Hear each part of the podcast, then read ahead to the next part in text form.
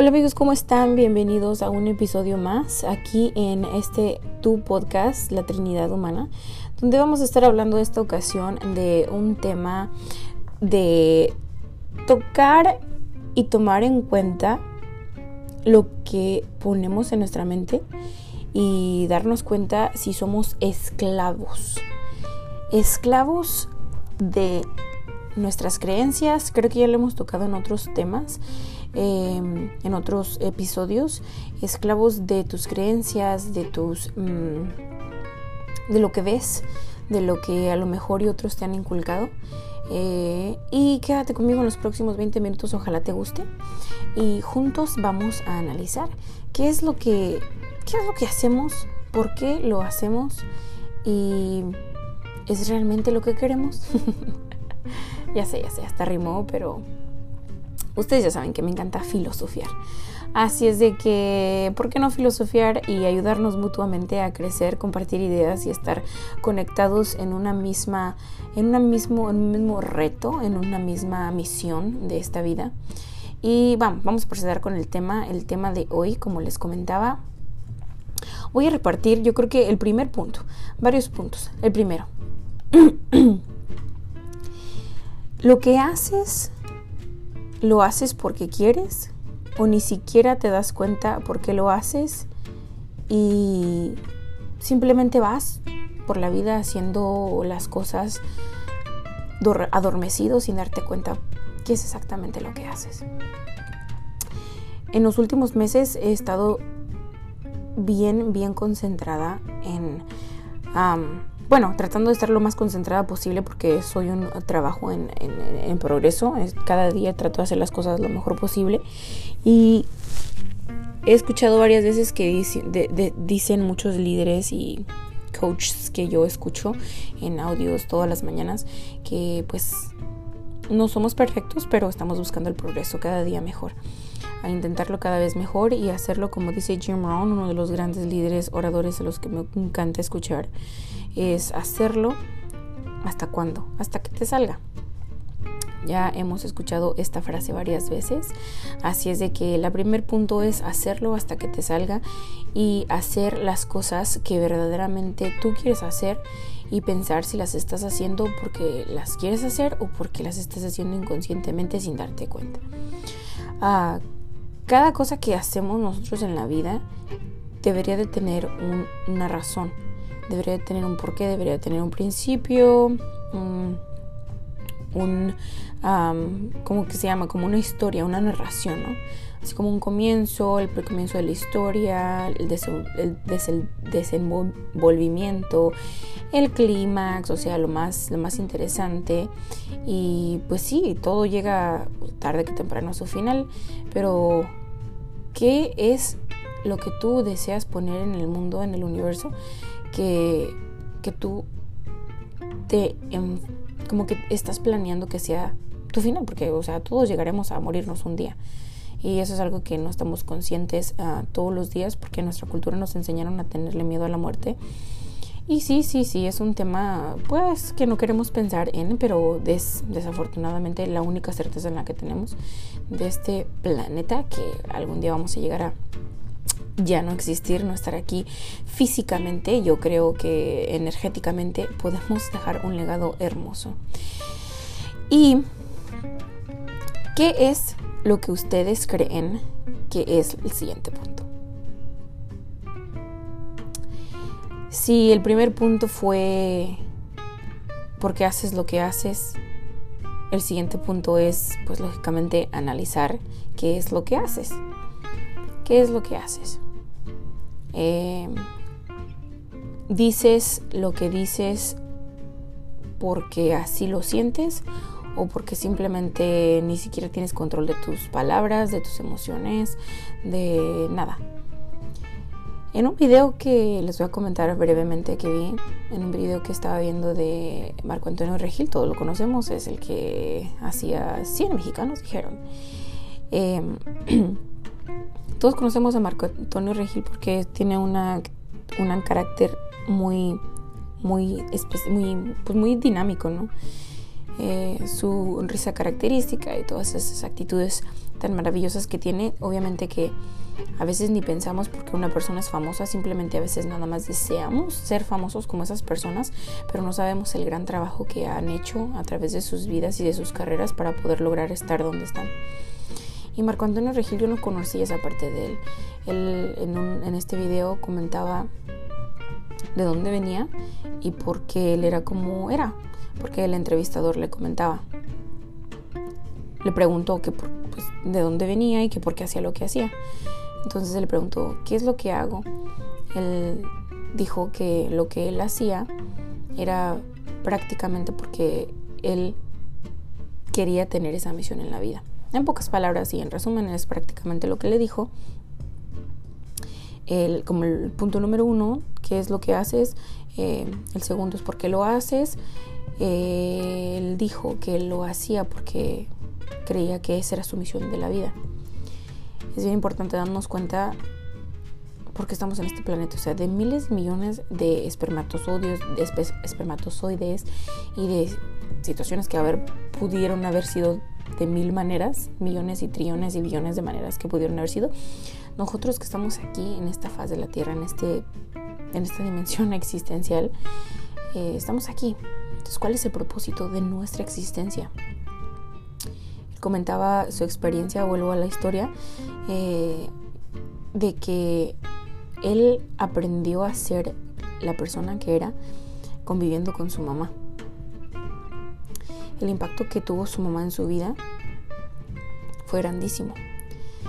Que las circunstancias que a lo mejor no fueron las más correctas, entre comillas, de acuerdo a la sociedad, porque no tenía papá, su papá eh, era alcohólico, fue alcohólico, creo que no sé si, si todavía viva o muera, pero le hizo adquirir la responsabilidad de hombre de la casa, porque así está estereotipado en las familias mexicanas, tú sabes.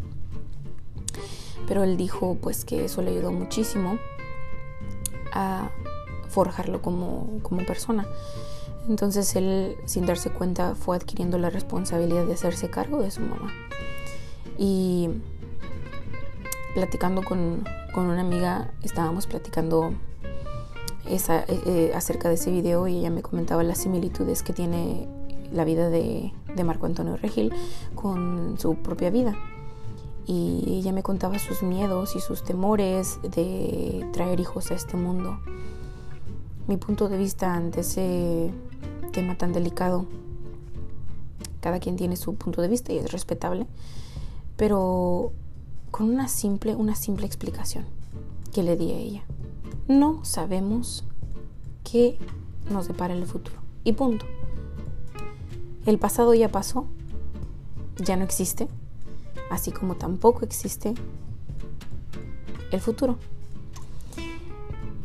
Y no podemos estar haciendo, previniendo más que nada. O sea, si podemos estar haciendo algo para mejorar nuestro futuro, eso definitivamente prepararnos para vivir quizás un futuro mejor. Eso cada día creo que es una meta muy, muy, muy, muy importante. Pero prevenir el futuro, prevenir cosas que quizás sean impredecibles o, impre, o sea, que no, se que no se pueden predecir o prevenir, en este caso, es algo que hasta suena como tipo locura, ¿no? Porque no puedes prevenir algo que no está en tus manos. Entonces, eso de que dejar de, hacer cosas para prevenir cosas que ni siquiera existen es un poquito loco, pero entendible, porque yo también he pasado por esos temores. Más sin embargo, ¿qué es lo que yo he hecho para dejar de tener esos temores? Es recordarme a mí misma que el miedo es falta de fe. ¿El miedo es qué? Falta de fe, correcto. Entonces, ¿fe en qué? Ahí es donde vamos al punto número 3. Tener fe en algo superior a ti. Recuerden que en este canal no hablamos de religión ni de política ni nada que pueda ser controversial para poder hacer un espacio libre y abierto para todo tipo de personas con cualquier tipo de creencia de todo tipo. O sea, aquí todos son somos aceptado, aceptados con sus opiniones propias y sus características propias, sus creencias y sus valores propios. El único, pues, lo único que practico yo es respetar y aceptar. El respetar y la aceptación es lo que me ha llevado a tener relaciones más duraderas y más verdaderas. Entonces, el punto número tres, tener fe en algo más grande a mí. En lo que sea que tú confíes, en lo que sea que tú creas, confía que va a ser lo que tiene que ser porque tiene que ser. Y por el único propósito del bien tuyo, el bien mío y el bien propio, o sea, de cada persona. Creo que en el en este en esta gran maravillosa energía humana de este planeta eh, todo lo que pasa pasa por que tiene que haber algo positivo eh, en el transcurso del caminar de la vida pues cambian las cosas porque en mi, en mi creencia, que yo creo en un poder superior, el poder superior de mi entendimiento me dio la libertad de libre albedrío, de escoger lo que yo considere que es mejor para mí y pues tener que aceptar las consecuencias, las buenas y las malas. Pero este poder superior que yo he adquirido al transcurso de los años me ha dado la, la libertad de confiar en que lo que tenga que pasar en mi vida y lo que está pasando en mi vida, aunque ahorita no lo entienda, aunque en su momento no lo esté entendiendo y aunque en su momento sea quizás algo muy doloroso, es porque lo necesito. Y ya, como le sufro, ¿eh? Y me victimizo y empiezo a hacer berrinche y todas esas cosas, ¿no? Pero al final del día, las herramientas que él me ha dado, como la oración de la serenidad, no, sé si ustedes la conozcan, pero se la recomiendo, que la oración de la serenidad habla, quizás ya la he presentado en otros episodios, habla precisamente de concederme la serenidad para aceptar las cosas que no puedo cambiar. ¿Qué es lo que no puedo cambiar? La gente. La única persona que puedo cambiar es a mí mismo. O la única persona que debería de estar en constante cambio soy yo. Y nadie más. Yo no tengo control de absolutamente nadie. De ciertas cosas, creo. El control, no sé, no puedo pensar ahorita ejemplos, pero creo que tenemos control, no sé, de las máquinas y a veces ni de esas propias. Pero de las únicas, de la única persona que yo tengo, tengo control control y debería de tener control, que a veces ni siquiera de nosotros tenemos propio control, actuamos porque por impulso, porque no tenemos control de emociones. debería ser de nosotros, nosotros mismos. Entonces, regresando a la historia para volver a, tocar el, el, tema de la fe, Marco Antonio Regil decía que como va de la mano, nosotros tenemos que tener fe en algo, en algo en algo más grande que nosotros, así es de que yo confío en que las cosas tienen que ser como tienen que ser y solamente trato de tener control de mis emociones. Marco Antonio Regil dijo una frase muy, muy loca, muy impactante en este video que dijo que él tenía, estaba teniendo una conversación eh, con el gran emprendedor, eh, líder de Robert Kiyosaki, que es el autor de el libro Padre Rico, Padre Pobre, se los recomiendo. Eh, un pequeño paréntesis aquí, todo depende del estado, en el estado de ánimo en el que te encuentres. Es así como vas a entender lo que estás leyendo o escuchando. Quizás ahorita estás escuchando este podcast conmigo y estás sintiéndote de cierta manera y vas a entender eso que estás sintiendo, lo vas a entender de, de, de acuerdo a lo que estás sintiendo a lo que yo estoy diciendo y lo que está sintiendo. Así es de que el libro de Padre Rico, Padre Pobre es un gran libro, pero todo depende en el estado de ánimo en que te encuentres. Es lo que vas a entender del libro. Y todo depende en la etapa de la vida que te encuentres, es lo que vas a entender del libro. Eh, creo firmemente que hay muchas cosas que no están en nuestro tiempo, y por eso a veces no entendemos, simplemente no es nuestro tiempo. Bueno, en una conversación que estaban teniendo ellos dos, eh, él le comentaba a Robert Kiyosaki que él quería pues eh, aprender a, creo que era aprender esa filosofía que él explicaba en el libro de hacer eh, independiente financiero, no depender de y cosas así. Y él, Robert Kiyosaki le preguntó, le dijo, le dijo a, a Marco Antonio Regil que él quería entrar al mercado latino y que le preguntó y empezaron a platicarse sus mutuas historias y así y Marco Antonio Regil le contaba su historia de su infancia y cómo es que él, yo no sabía que había crecido y, y que había nacido y crecido en, la frontera, en, en, Tijuana. Y él le contaba de cómo la gente que pasa la frontera, que cruza la frontera dejando sus sueños y sus metas sus países, su familia y todo, todo, todo lo que significa un ser humano. Lo dejaba todo por venir a buscar un sueño, eh, un, futuro mejor también, a un país ajeno al de ellos, con un idioma ajeno al de ellos.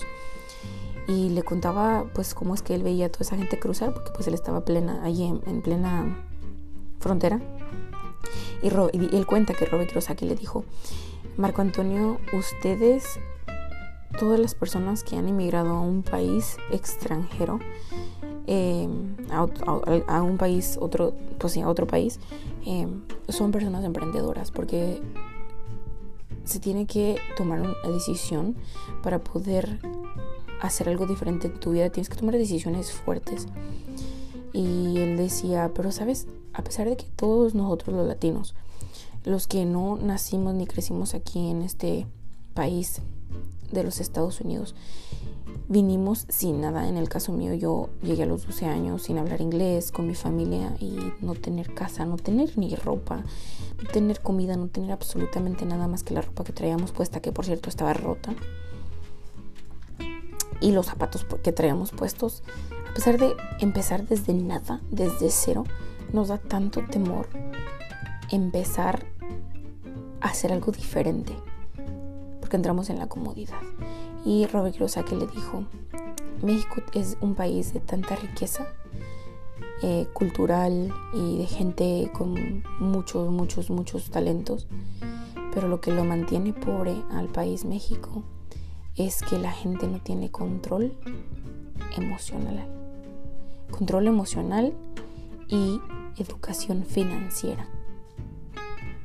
Aquí les dejo el tema y la clave del éxito, amigos.